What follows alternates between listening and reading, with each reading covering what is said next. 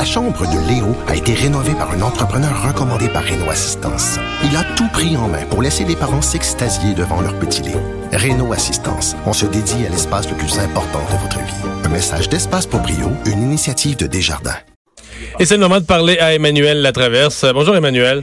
Bonjour. On a vraiment beaucoup de choses aujourd'hui, mais commençons par cette, euh, cette nouvelle qu'on a eue, nous, presque en entrant en onde, euh, le premier fonctionnaire du Canada, que, bien peu de gens connaissaient, mais qui est devenu connu avec l'affaire SNC-Lavalin, Michael Wernick. Eh bien, il prend sa retraite. Euh, il pense qu'on peut pas... Il y a un timing, on peut pas fermer les yeux sur le timing, là, hein? Oui, non, on commence à se demander si aujourd'hui c'était pas euh, la journée grand grand ménage. Tu sais, on règle toutes les culs de chemise de l'affaire SNC-Lavalin là, pour faire table rase. Euh, c'est sûr qu'après 38 ans, Michael Wernick, greffier du conseil privé, c'était un peu connu là qu'il n'allait pas euh, rester là pendant 20 ans encore, mais le gouvernement l'avait quand même mis en charge. Rappelez-vous, Mario, du comité spécial qui est en charge de protéger le Canada contre toute ingérence étrangère pendant euh, la prochaine campagne électorale. Là. Tu donnes pas ce poste-là à quelqu'un euh, qui s'apprête à partir. Écoutez, c'est sûr que son témoignage dans le cadre de l'affaire SNC-Lavalin, son ton très arrogant, agressif, jugé partisan, a complètement contribué à mettre de l'huile sur le feu pour le gouvernement et a nuit, je vous dirais, à la cause du gouvernement. Mais non seulement ça, d'une manière non partisane, ça a semé un malaise certain dans la fonction publique euh, de le voir euh, comme ça, son, son attitude qui est pas celle qu'on connaît ben, euh, ben, du plus haut fonctionnaire de l'État là. Mais Emmanuel, donc si si, si on n'avait pas su là son poste, mettons qu'on n'avait pas été au courant de son poste, on l'avait vu dans son témoignage, là. Pour vrai, on aurait pu penser que c'était un employé du bureau de M. Trudeau, là, un, ah un, libéral proche de M. Trudeau dans le cabinet. C'est pas mal, c'est pas mal, là. C'est juste que le ton, moi, en tout cas, ça m'a étonné beaucoup. C'était mes premiers commentaires, je m'en souviens ce jour-là. Je me disais, mais on n'a pas l'impression que c'est le premier fonctionnaire, là. Mario, ça fait 20 ans que je fais ce métier-là. J'ai jamais vu un fonctionnaire avoir un ton comme ça en, comité parlementaire. Ça, c'est sans sortie, là. C'est, sans compter. Rappelez-vous, là, sa, sa sortie sur la menace qui pèse sur les élections, le vomitoire, hein, des, des médias sociaux, euh, la menace que quelqu'un se fasse abattre. Tu sais, il y a C'est bizarre, ça. Hein? Il a dit qu'à la prochaine élection, il y aurait probablement des morts. Oui, non, c'est pas, je veux dire, c'est pas, tu sais, c'est un espèce de discours alarmiste là, euh, qui ne sied pas au greffier du conseil privé, qui est supposé être la personne qui protège euh, les intérêts supérieurs du pays et qui sert euh, le gouvernement avec équité, intégrité. C'est vraiment des gens qui sont supposés être au-dessus de tout reproche, de tout soupçon.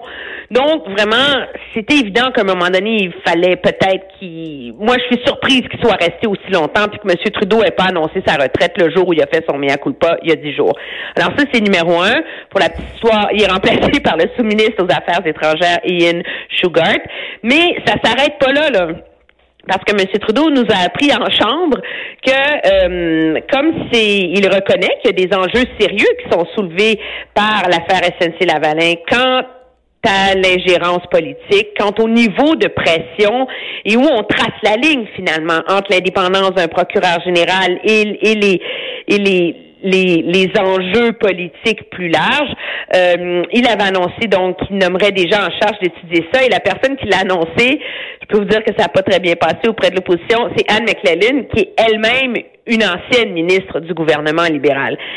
Maintenant, Mme McClellan a vraiment un parcours au-dessus de, de tout reproche. Elle a vraiment été une ministre ultra respectée, mais de par son passé libéral, de par son côté partisan inévitablement, parce qu'il faut pas oublier qu'elle a aussi présidé tout le comité d'études des libéraux qui a euh, qui s'est penché sur comment on allait légaliser la marijuana, la mettre en charge d'un enjeu aussi litigieux.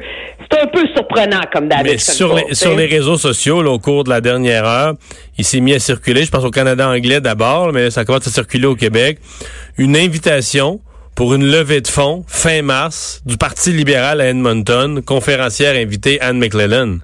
Ben oui, ben c'est ça. Ça démontre, ça démontre, que non seulement elle a, un passé, bon, libéral, mais qu'elle est encore dans l'action partisane. Elle allait prononcer dans les prochains jours, je sais pas si ça va le faire quand même, mais elle allait prononcer dans les prochains jours une conférence dans une levée de fonds partisane pour ramasser des fonds pour le parti.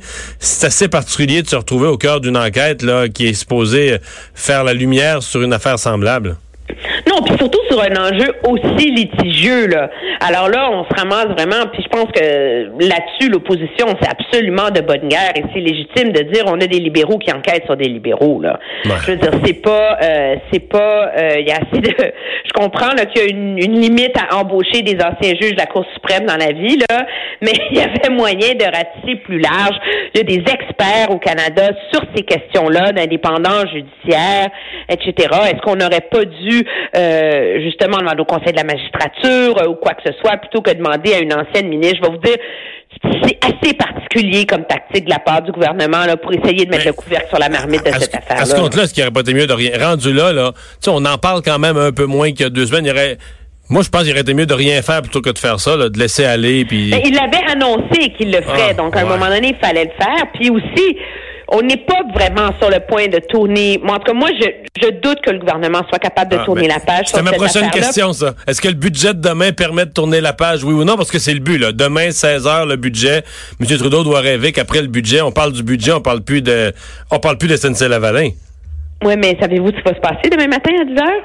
Il y a une réunion du comité de la justice où les députés veulent inviter Mme Wilson-Raybould. Et là, le problème, c'est que elle leur a donné beaucoup d'arguments la semaine dernière parce qu'elle a été, elle a confirmé qu'elle va se présenter comme libérale dans euh, Vancouver Granville, dans sa circonscription. Elle a publié une lettre à ses électeurs dans laquelle elle en remet une autre couche, vous comprenez, là, où elle dit que cette affaire-là n'est pas réglée, qu'il y a beaucoup de questions qui sont sans réponse, euh, où euh, elle dénonce, c'est comme si sans jamais nommer M. Trudeau et sans jamais nommer Gerald Butts ni personne, elle, elle décrit tout l'argumentaire qui s'oppose à elle comme étant euh, une façon cynique, ancienne, mal de faire la politique, alors que nos institutions démocratiques sont sous pression.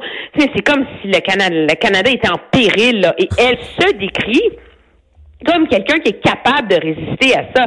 Alors, moi, je veux dire, j'ai compté aujourd'hui à la période des questions, les conservateurs, ils ont cité sa lettre à elle, qui est toujours membre du caucus libéral, à cinq reprises. Alors là, je veux dire, ça devient ingérable pour le gouvernement, là. surtout qu'elle est assise en chambre, elle est là, elle dit pas un mot, puis elle reste au caucus libéral. La question se pose pendant combien de temps ils vont être capables de l'endurer, là, tu sais, parce que euh, à un moment donné, je veux bien là. Euh, faire la politique différemment, mais il y a une limite à se laisser instrumentaliser pour nuire à son propre gouvernement, là. Eh boy. mais là, on serait quand même curieux. exactement. Là, on serait quand même curieux des petits oiseaux pour voir le caucus parce que ils sont, sont, vraiment dans la même équipe. Ils font une réunion de caucus, là, elle va s'asseoir là, là. Ben oui, puis en, plus, tout le monde a dit qu'elle est bienvenue au caucus. C'est comme si mais c'est pas vrai, on, a, on, a, peur d'elle, on a peur du symbole qu'elle représente. La chasser, ça serait tourner le dos au féminisme, la réconciliation, etc., etc., etc. Mais en même temps, elle se conduit comme si elle les mettait au défi de la mettre dehors, tu sais. Alors, c'est complètement ingérable pour le gouvernement. Je pense que leur seul espoir, c'est que c'est qu'à la longue, euh, peut-être, elle va arrêter de publier des lettres et des déclarations, là. Mais finalement, elle tient son gouvernement en otage. Et c'est ça, et c'est ça qui prolonge la crise là. C'est elle en ce moment. C'est pas hmm. l'opposition, c'est pas le gouvernement. M. Trudeau qui a fait un discours tout à l'heure, euh, discours, il avait l'air particulièrement en verve euh, pour parler. Oui, c'est c'est triste comme sujet, mais pour lui c'est quand même plus facile quand ça se passe à l'autre bout du monde d'y aller de grands principes. Euh, il a parlé de la Nouvelle-Zélande. Oui, mais moi je vous dis, c'est le, c'est un sujet sur lequel M. Trudeau euh, est vraiment profondément à l'aise parce que ça touche vraiment, on n'est plus dans son, dans sa, logique, dans la politique partisane, etc. Puis ce qui est intéressant dans son discours, c'est que la question se posait aujourd'hui, est-ce que c'est vraiment le temps de faire des discours là-dessus? Est-ce qu'on va faire de la politique avec cette tragédie-là? Et M. Trudeau est allé très loin en disant oui, c'est le temps de faire de la politique avec ces tragédies-là.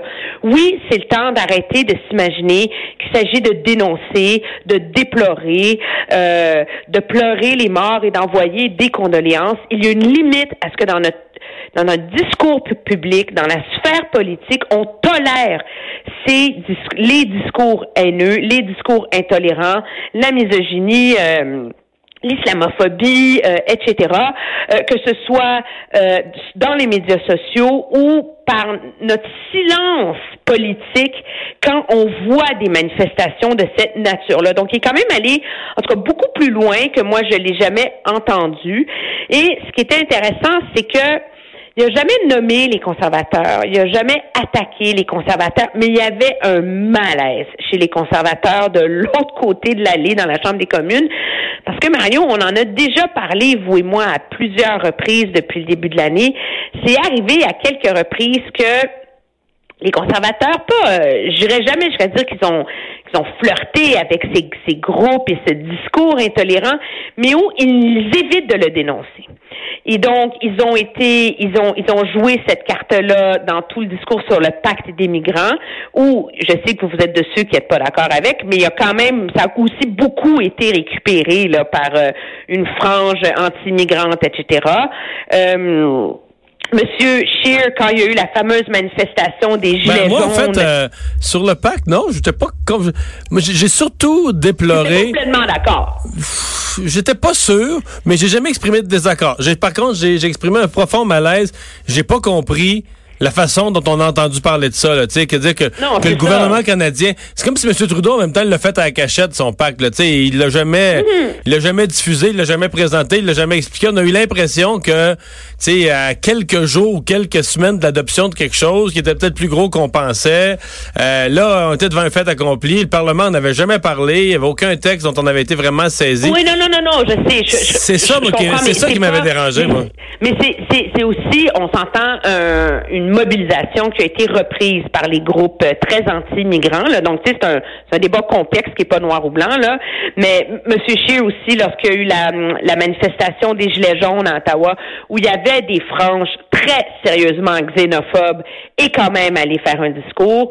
Il y a eu un incident dans un de ces rassemblements euh, publics il y a quelques semaines à cet effet et il n'a pas des, il n'a pas dénoncé l'intolérance. Mm-hmm. Et donc, M. Trudeau, par son discours très enflammé, très euh, très précis, euh, très politique, euh, en quelque sorte mis M. Scheer au défi là, de oser être à la hauteur et d'arrêter de garder le silence autour de cette intolérance-là au Canada. Demain, jour de budget? Qu'est-ce ben qu'on qu'est-ce qu'on attend? C'est quand même pour M. Trudeau euh, euh, son dernier budget, un des derniers gestes là entièrement, comme on dit, sous son contrôle, où il peut euh, mettre mettre des mesures. Bon, on, on entend parler d'auto électrique, on entend parler d'aide à l'acquisition d'une première propriété pour les jeunes. Oui, c'est intéressant parce que euh, pour un gouvernement, euh, le dernier budget avant une campagne électorale, c'est quand même son plus important levier hein, en vue euh, des élections. Et donc, c'est un moment vraiment très important. C'est aussi important que le premier budget. Hein. Et pour ce gouvernement-là, ce qui est intéressant et qu'on va surveiller demain, c'est de voir jusqu'où, moi, je vois dans ce budget-là déjà les pierres d'assises de la prochaine campagne électorale.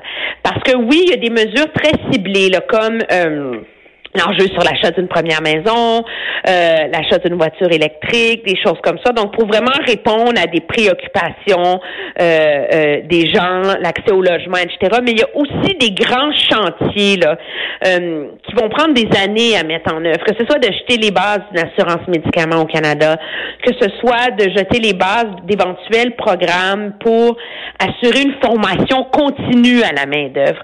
Parce que dans, la, dans le monde du travail d'aujourd'hui, avec les évolutions technologiques qui vont à toute vitesse, les gens n'ont plus vraiment, il n'y a plus personne qui a une seule carrière. Et, euh, et les gens, que ce soit peu importe leur niveau d'éducation ou leur style de travail, doivent retourner à l'école constamment pour rester euh, à la fine pointe de leur domaine.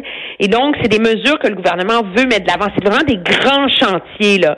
Euh, donc, qui veulent jeter les bases de la prochaine campagne électorale. Donc, oui, c'est un budget important pour le gouvernement. Euh, moi, je pense aussi qu'il va falloir surveiller euh, déjà si le gouvernement, il n'y a aucun signal à l'effet qu'il va le faire, mais en tout cas, ça vaut la peine de vérifier euh, une sorte de feuille de route ou son discours entourant un éventuel retour à l'équilibre budgétaire. Là. Ça semble clair que les, les, les libéraux semblent faire le pari qu'il y a personne qui perd du sommeil avec ça là, en termes d'électorat. Là. Mais euh, mais c'est quand même un enjeu important, d'autant plus qu'il a c'est carrément enfreint c'est une de ses plus importantes promesses électorales à ce chapitre-là. Merci beaucoup, Emmanuel. On va surveiller ça, demain. demain. Au revoir. J'en profite pour vous dire que demain, 16h, on sera en onde. Donc, on sera, on n'appellera pas ça une émission spéciale, pas faire de fluff là, mais dans les fêtes, la compter de 16h, on sera dans une sorte d'émission spéciale pour au moins la demi-heure qui suivra à vous euh, décortiquer les éléments du budget. Qu'est-ce qui est susceptible, entre autres, d'affecter votre portefeuille? Le retour de Mario Dumont.